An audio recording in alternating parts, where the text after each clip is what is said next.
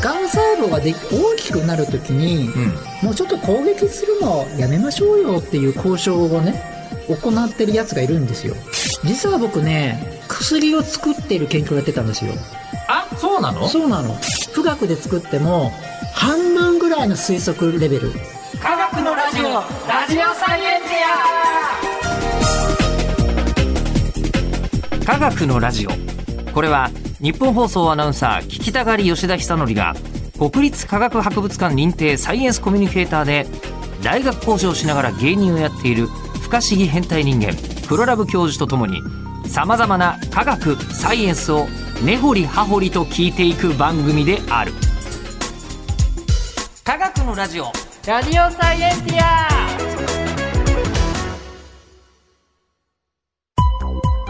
間違った話はしないけど正確さにこだわると逆に分かんなくなるので興味を持ってもらえたらこの世界はめっちゃ細かく説明してくれる人がいるのでそちらを参考にしてください。はいで、えー現在のテーマは薬うんなのですが、えっと、いろんなあの薬の話をしますが、うんえっと、我々の話はあくまでこうよもやま雑談でございますのでそうそうそうあの決して、えーこの話をベースに、うんえー医療行為には移さないようにして絶いた対だきたいダメあのあなたの医療行為のする場合はお医者さんにそう会って診断してもらって薬剤師さんに薬出してもらってとそういうちゃんとしたステップを踏んでくださいねと。ははいい水銀も飲んじゃダメもう睡眠はまあでもほっといても飲 まないし硫酸とかも飲まない方がいいってこいとやもうは本当そうですはい、よくわかりますがさあということで、えー今夜は薬のテーマとしては最後でございます、さあサブテーマというか今回のタイトルは何でしょうか最近のお薬事情昔よりめっちゃめちゃ作るの早いよイエーイ結構あの科学のラジオ聞いてると、はいあのこう歴史、うんうん、あの話意外に多いんですよね。うんね、いあやのそうですこのね人がこうやって発見しましたとか。僕大好きですからねそ れ事実僕も聞いてて面白いです。 はいありがとうございます前回のフレミングさんとか、ああはいはいちょはい、はっい、と面白すぎ。そう、意外とみんなね、それ言わないんですよね、ストーリーをね。うんで、なんかこのストーリーを聞いていくと、うん結構前の時代に起きてるやつもあれば、うんえーもうなんか最近だなっていう話も多いなと思ったんですけど、はいえーか、かなり薬はうん。新しい、新しいで歴す。史が最近そうそうそのう。ものがとても多いなという気がしていまして。うん。で、よくよく見てると、うんニュースとかでも言ってるもんね。そうですね。ね。そう薬そのう話結構出てますもんね。最近だとあれですか、アルツハイマーのなんか出てたらしいですよ。えっ、と、アナウンサーっぽいとこ見せましょうか。あ、お願いします。えー2023年8月日本の製薬会社エーザイがアメリカの大手バイオジェンと共同開発したアルツハイマー型認知症治療薬が日米で了承され初の治療薬となりました、んまあ、みたいなところが素、晴らしい。はい、アナウンサーなんですよ一応。 いやいや、知ってます。えーはい ねまあ、でもそれが、えっと、レカネマブっはい、レカネマブ。ていう薬でしたっけこれあのですね、認知症の患者さんってうん、全世界で5000万人以上ぐらいいるいるんですよね。でも考えてみると、ん今だとそうやって数字でわかるかもしれませんけど、うん人類の歴史上、ん認知症にかかったけど認知症とも分からずに亡くなった方とかはもうものすごい数いもらっのしすゃごるい、そうですね。だから人間にとって、うんもうまあ患ってしまって不思議のない病気でうん。あると、そう、まだだから完全に治せないうんえーものなんですけど、7割がそのアルツハイマー病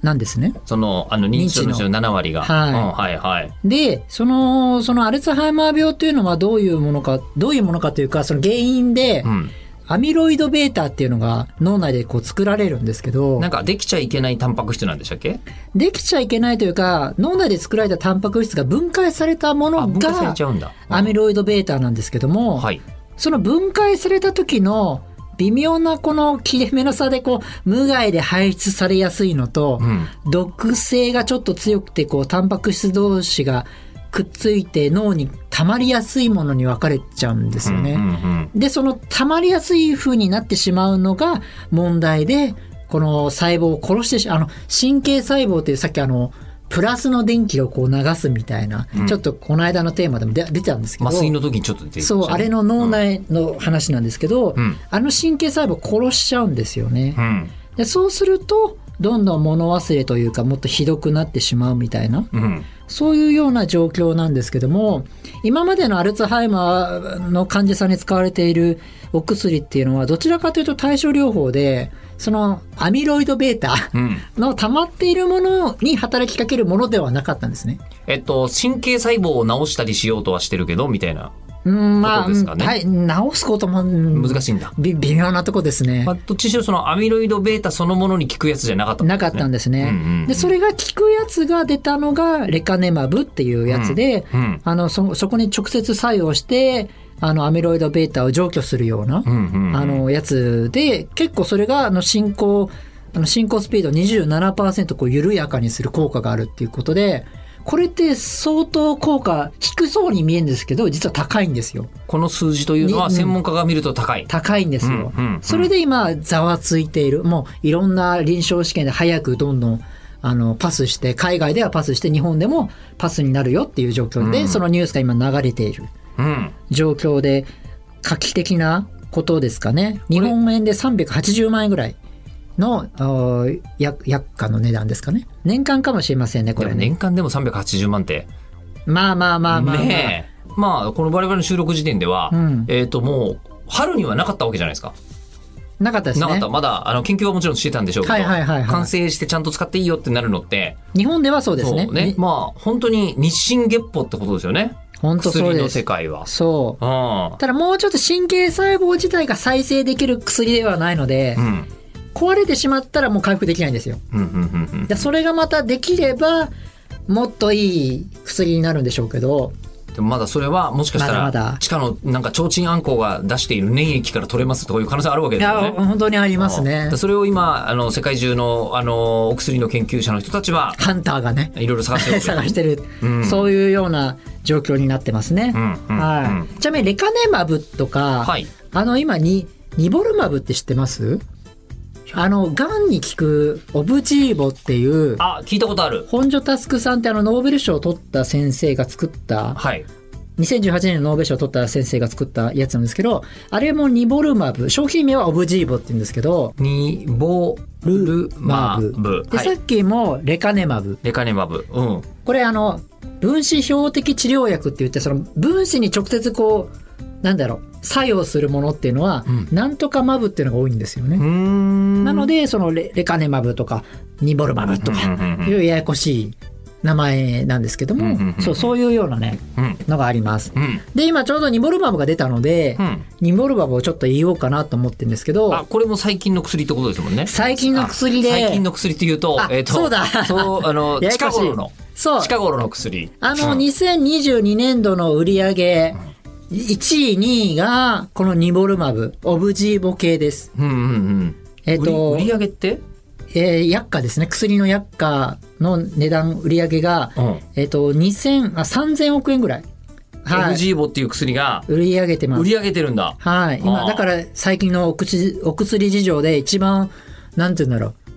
いいい意味で暴れている。うんうんうん売れてるもの。うん、でもそれだけ役人類の役に立つお薬ってことですわね。そうです。あの、胃がんの治療とかで今シェア71%へでえ、今食道がんにも効くんじゃないかということで拡大しているほうほうほうほう。やつで、どう、どういうことかっていうとですね、うんその、まあ、本所佑さんがう、んその、きっかけとなる、その、もので作ったものなんですけども、1日毎日、こう、5000個ぐらいものの癌が生まれてるんですよね、僕たち。まあ、どんな人でもそうそうそうなんかコピー遺伝子のコピーエラーってやつですよね。そうです、そうです。えで、それを免疫細胞の T 細胞、NK 細胞っていう、うんそういう細胞が駆逐してくれている。うんうんうんで、そのバランスでこう、成り立っているんですよ。あんまりにも免疫が強すぎると、それ、それだけ炎症が起きて、健康を害しちゃうんですけど、それっていろいろこうバランスで成り立ってるんですね。で、それがですね、あの、どうやら、この本所佑さんが調べて分かったことなんですけども、なんかね、がん細胞ができ大きくなるときにえ、うん。免疫細胞に働きかけて条約を結んで、もうちょっと攻撃するのをやめましょうよっていう交渉をね、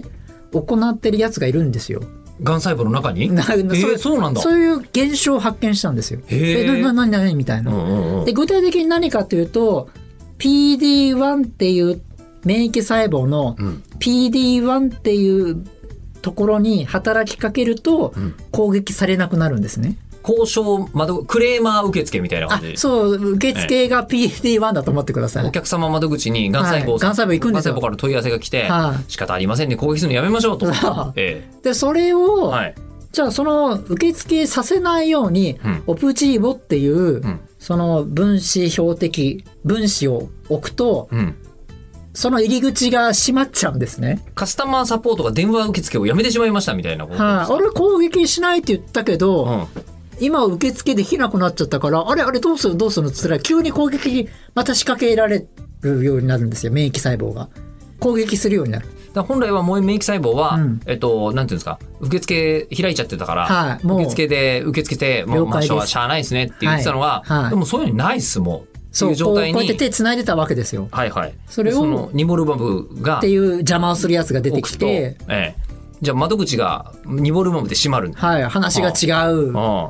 あ、癌細胞だう。攻撃しよう。ええっていうことで、あの、今まで、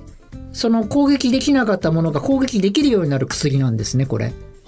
すごく画期的で。しかも、なんていうんですか、物質で癌を攻撃してるんじゃなくて、うんうん免疫細胞がそうそうそう癌そうを攻撃してるからそ、うなんか人の体にもあんまり悪くなさそうな感じが。そう、元の力を使ってやってるってことええで、うんうんうん今まで癌を治療するっていうと、癌の切除、まあ抗そうですねがん剤、うん、そうですね放。射線治療っていうのがあったんですけど、ここにがん免疫療法っていうのが生まれたんですね。これが、あの、オブジーボを使って、そうですレマネカ、えーニボルマブを使うとできるんですね。そうたただですね、厄介なんですけど、これ昔からがん免疫療法っていうのがあったんですけど、うんうんそれはもう本当に眉唾もので、怪しいのばっかなんですうんよ。うんうんうんでも、ようやく、その中で効くのができたっていう感じです。もうちゃんと統計学的に、そうそうそうそう、しっかりとした、あーものなので、あーなんかそのがん免疫療法って言って飛びつくのもやめてください。あの、本当にお医者さんのなんか、そうね、ちゃんと、いろんなお医者さんが行った方がいいですね。うんうんうんその一人のお医者さんが変な人だと、うんちょっとおかしなことになる場合があるので、うんうんうんそこだけちょっと強く言っておきたいんですけど、はいはいはいはい。はい。で、そういう感じでですね、ついにそのに、今まで攻撃できなかったのが攻撃できるようになって、2014年発売されたんですね。 2014年。はいもう本当に、もう最近だよね、10年経ってないですもんね。もう最近でございいます。ます。で、これによってもう従来ない治療法なのでいろんな癌に効くことで、で、うんどんどんどんどん拡大して、その、オプチーボだけだとあんまり3割程度しか効かないんですけど、うん。うん。の両、他にその抗がん剤でまず癌を殺しちゃって、そっから抗原を使ってオブジーボも入れると、より免疫力が上がるみたいな、うんそういう、どうやればより治療できるかっていうのが最新の研究で今やられていて、徐々に徐々に将来的にはオブジーボが結構、その全ての癌に役立つんじゃないかみたいな、うんうんうんそのぐらい言われてるぐらい画期的なことで、それでやっぱり去年の売り上げでも出てる。ってことですよね。うん事実証明されたそ効う。果が出てると。まあでもそれこそ2014年発売だったりすると、うんあの、うちのじいさんとかはそれよりもずっと前に亡くなっちゃってますから。あだあから何、あの、じいさんはもうそれで治療されることはできませんでしたけども。そうですね。例えば私がもし万が一、うん今後そういう癌が発生したりとかあこういうことになった時にはは、いはいはいオブジーボがあるから、もしかしたらいいかもしれないすでごねく、なんか、あの、本来だったら、うんえーもうちょっと早く死んじゃってたのかしれないのが、うんもうかなり寿命が伸びたりする可能性可も、能性やはうんあるというっぱりあるわけですよたね。だ効かないがんもやっぱあって、まあ、まあ、そうですね。その効かないがんは何なのかというのは実は分かってないんですよ。へえ。だからそれの研究も今進めていて、将来的にはやっぱり効くようにするように、今開発されてるのはニボルバブ、オブジーボ。うんで、もうめちゃくちゃ最近の薬としてはもう避けきれない話題ですかね。やっぱり最近の,、うんあの薬っていうのは、うん昔のほらあの前回聞いてもらうと分かりますけど、うんもうめちゃくちゃ偶然ペニシリンをフレミング博士は見つけてたわけじゃないですか。はいはいはいはい。博士のことか分かんないけど、はいフレミングさんは、はいえっと、学最者さんですね近はうんさすがにそんなあのラッキーでとかじゃないわけですよねきっとね。あ、そうですね。最近のね、作り方はですね、ええ実は僕ね、あの、その薬を作っている研究をやってたんですよ。あそうなのそうなの。ほうほうだからね、ちょうどもう今お見せしますけど、はい。言えない分子構造です。でも実際どんなものかを見てもらいたいと思って。ええこれですね、あの未知な物質なんですよ。言えないんですけど、環境ホルモンに関係するうん物質なんですけど、同じなんですよ。体中にこういうものが流れていて、 今僕の目の前に何があるかというと、うん難しいえでっとすねねこれ4色のイクラの塊みたいな。ああ、でも、ええ そうです。。あの鮮魚売り場行っていただきまして、イクラがランダムに並んでるじゃない、うん僕からするとランダムにしか見えないんですけど、これ、えっと、でもなんラかンダでムじゃないんでしょ、これ。全然違う。デコボコしてませんのわかわかりますデコボコちょっとしてなるんの。か形としてはね、えっと、こう、かき餅みたいな感じ。はい、うんに、こう、わーっとなってる、つぶつぶがいっぱい集まってる。ここにですね、ちっちゃな薬をが、うん。ここにくっつくのか、ここにくっつくのか、例えばそのこのへこみのところにうん入るのかっていうのが薬が効くかどうかなんですよ。そうなんだ。で、それをですね、ええ。今までは実験にしかやれなかったんです。あまあ、さっきのあの、フレミングはさんで言うと、そう、あこのの一から。偶然鼻水垂らしたり、そう。偶然、あの、青カビが飛び込んだりしていた。そう。うん。今はそれをシミュレーションでできるようになったので、あ、これそうか、コンピュータグラフィックスですもんね。そう。うん、うん、うん。これが電気的なあの結合はどの程度なのかっていうのを、なんて言うんだろう。じ、えっと、シミュレーションでわかるんですよ。くっつき度合い。はいはいはいはい。それで、くっつき、くっついたものは薬として使えるね。うん。ここにくっついてもすぐ外れるなら薬として使えないね、みたいな感じで分かるようになったんですね。ななので、ここの部分の、な薬の作り方が爆速に速くなったんですよね。今までは一回やってダメだ、一週間後に結果分かった、みたいなことをやってたのが、うんもう一回ピンって入れてみて、うんコンピューターのシミュレーションで、はいバーンってやると、もう1秒2秒でそ分かるみたいなことになるし、う。そうそう。そうのためにわざわざ実験設備を毎回整えたりしなくても済むわけだ。そうなコんンピでューす。ターの中でやると。ただ実際に、はい。えっ、と、これでスーパーコンピューターで作っ、富岳で作っても、半分ぐらいの推測レベル。半分ぐらいの推測レベ半ル分ぐらいの精度。あ、実際に計算としてははいこうなったんで、多分いけると思いますよって言っても、うんじゃああ実際にやってみてできるそのうでは、すねいいとこ、富岳というスーパーコンピューターを使っても半分ぐらい。あ、ちょっと言い過ぎ、6割に、ね、します。あまあ、ちょもうちょっと 高い。はい、ちょっと高い。まあでも AI でちょっと高くなったんですけど、今あ、は。そうなんだ。はい。あでもそれにしてもまだまだ、そうそうそう。まあだよね。っていう話なんですね。なので、ここら辺でこう、例えば、何千億個の候補から、20個ぐらいの候補になって、この20個をじゃあ実際実験でやってみようと。何千億試すのと20個試すのじゃ全然違うよねって話ですそうよね。なんです。で、これで、うまくはまったものがあったとしても、今度、あの、麻酔の時に言ったんですけど、あの、変なのに入っちゃうと、その、副作用が起きちゃうわけですよね。うん、あなるほど。あの、こっちには、こっちにはちゃんとこれにはい聞いけどくけど、はいあの、その分他のところに引っかかって不具合を起こしますよと。そう、だからレゴブロックみたいなもんですよね。だから形を変えてくっつかないようにしたらいいんですけど、その副作用のところに体中にどういうこういう形余計なものがあるかっていうのが、実は今分かってなかったんですけども、うん。今は試験管で人間が作るタンパク質2万8000種類を試験管で作れるようになったんですよ。あ、もう作れるやつは全部網羅されていて、そう。今までそれができなかったんですね。はい。今まで人間が作っあ人間が作るタンパク質を実は大腸菌に作らせるんですけど、うん。大腸菌の中で作ると、大腸菌の体の中で、わあ、こんなの作りたくないよつって、ここで壊しちゃうんですよ。せっかくタンパク質作っても。大腸菌が。大腸菌さんがうんうんうん余計なことしやがって、みたいな思ってるんですけど、うん。で、それで3割程度しか、その、なんだろう、求めてるものを作れなかったんですけど、うんうんうんもう大腸菌じゃなくて、小麦の種のところに遺伝子組み換えて、やったら全部大量に作れるようになったんです、したんですね。えじゃあもう大腸菌はあの余計なことするけれど、うん小麦の種は余計なことしないと。あのー余計なことしたんですけど、全然うまくいかなかったですけど、なぜかお湯で洗ったら、あのー余計なことしなくなったんですよ。どういうこと最先端研究で、いろいろやってもうまくいかなかったんですって、僕、タンパク質作ってくれなかったんですけど、うわ、悩んだと。で、小麦を、ちょっとこう、こう、なんだろうな。お湯でこう、お湯というか水洗いしたんですよ。したらあっという間にできるようになったんです下よ。ご しらえ。単なる水洗いでうんうん大量に作れるようになったので不思議な例なんですけど、へえ。その、まあでもこれ20年かかってるんですけどね、研究に。うん、その水でよかったんだみたいなこともうそこまで行くまでにも。うんはい。で、それで今、もう10日間ずっとちゃんと合成して、ちゃんと機能もする。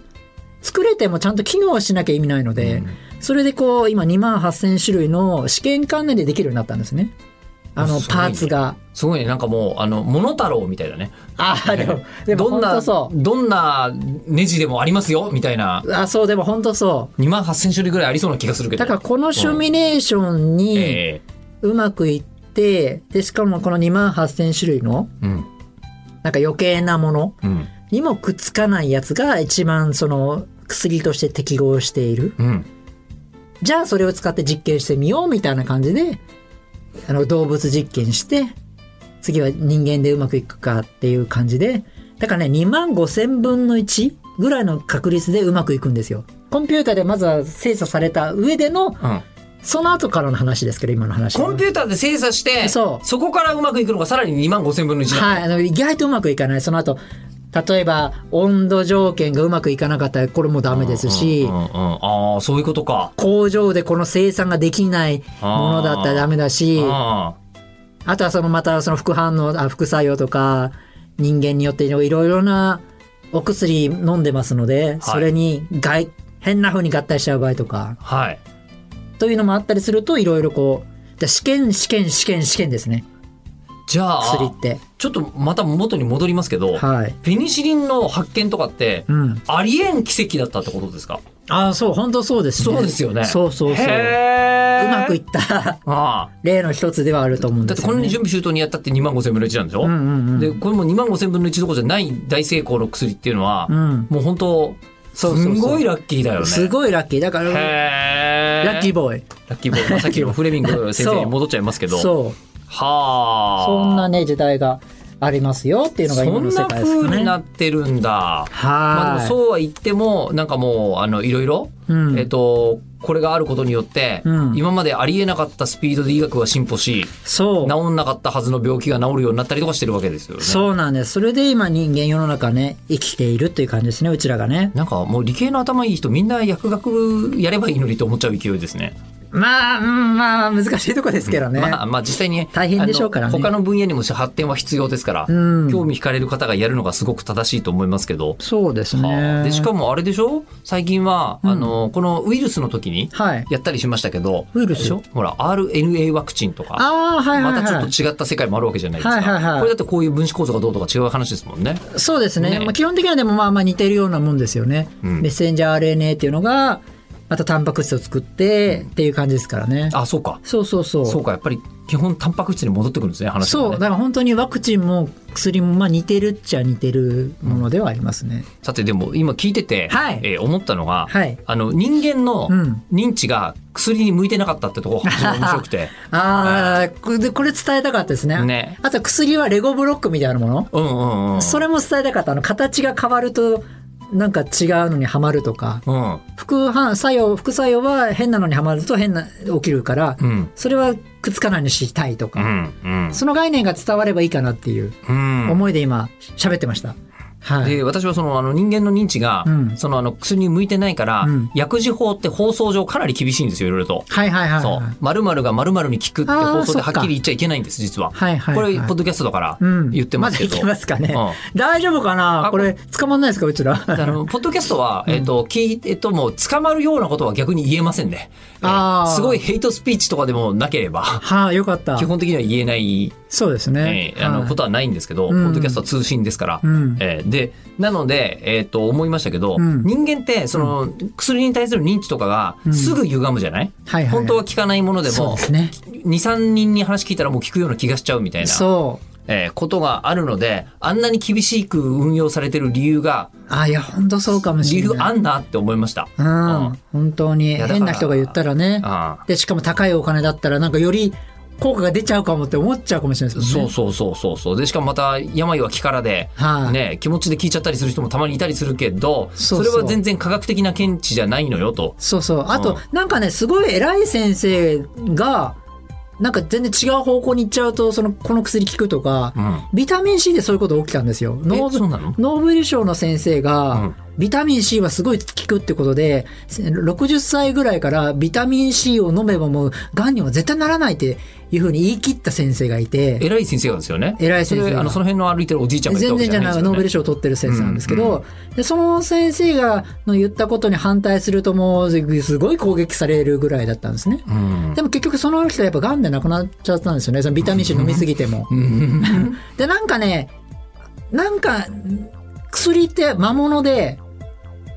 木、なんか飲み込む、そその認知が歪むんでしょうね。ら人間の認知に本質的には向いてないけど、そうあのもっと人間の大きな意味での統計学とかを導入した意味での認知でうん初めて生み出せるものであってそうなのかもしれないないですね。ああうん。ことなので、うんえーなんて言うんでしょう我々も今日、うんあの薬の話をしてきましたが、はい。えー薬の話に関しては、うんもう本当に我々の雑談でありそう、雑談、単なる雑談。はいうん、ちゃんとした知見を持った、えーそうお医者さんとそうそうそう薬剤師の方に相談した上で医療行為は服薬は行ってくださいそうやってほしいなと思います。はい、ということで、えー番組では聞いてる人からのですね、えー質問を募集します科学的に気になることクラブ教授に聞きたいこと感想などは科学アットマーク 1242.com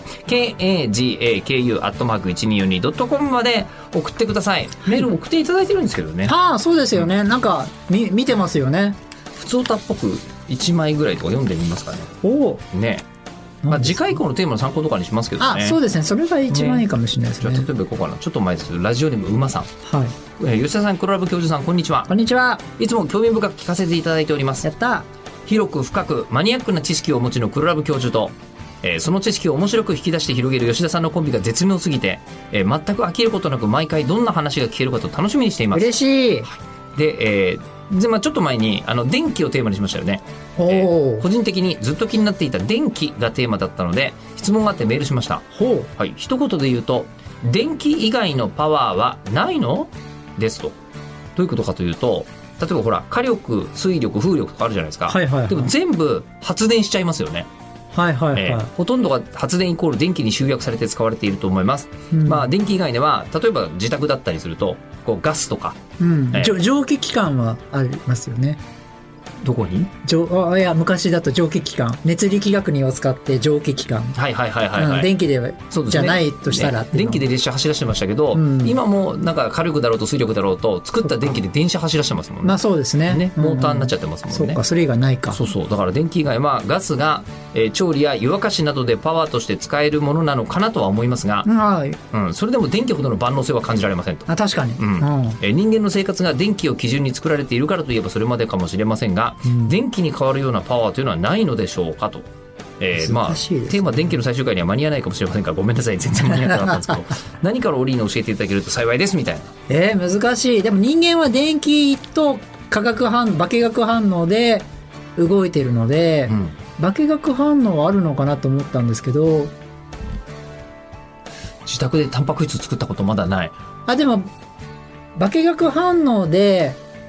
ナトリウムイオンがどんどんこう濃度を下げることによって電気的な力が生まれるので化学反応かなもしかしたら 料理とかって化学反応かな、あまあそれはまたそうですねそうですそうですねはああでもどっちにしろなんか動力的なものっていうのは物を動かす力い結局そうですね原子と原子をぶくっつける今日の薬の反応も電気的な力なんですよね分子プラスとマイナスがそう考えて電気ってすごいですねこれ多分、うん素粒子の回聞くといいよねああ確かにそ確んなかに話してましたもんね確かに確かにうんうんうんあ面白いですねね確かに電電磁力とうん重力と大きい力と小さい力っていうあーいやいや、あやいつの力のあつれでやっすたね、りやりましたよねはいはい、やっの回た。とかあるんで、はい、うん、割とあの過去遡って聞くとその当時俺分かってなかったけど今分かるぞってちょっとあったりするんでやった、嬉しい、あの100もう120回近くありますからね結構すごいですよそうね。なんですよ科学のラジオよかびっったらくりしました。過去のアーはカイブも聞いていただきたいと思いますが、はい120回ぐらいやってちゃんとメール読んだの初めてかもしれないぐらいのい。だって 勢いなんですけど今度から読みます。はいちょいちょい読ませていただきたいと思っております。お願いします。はいああとはハッシュタグのね、科学のラジオでもあ、そうねですね。見ますし、ね、はい、はい、ぜひ楽しみに、えー、我々で感想を楽しみにしておりますので、ぜひお願いいたします。お願いしますはい、お相手は吉田久典と。黒ラブ教授でした。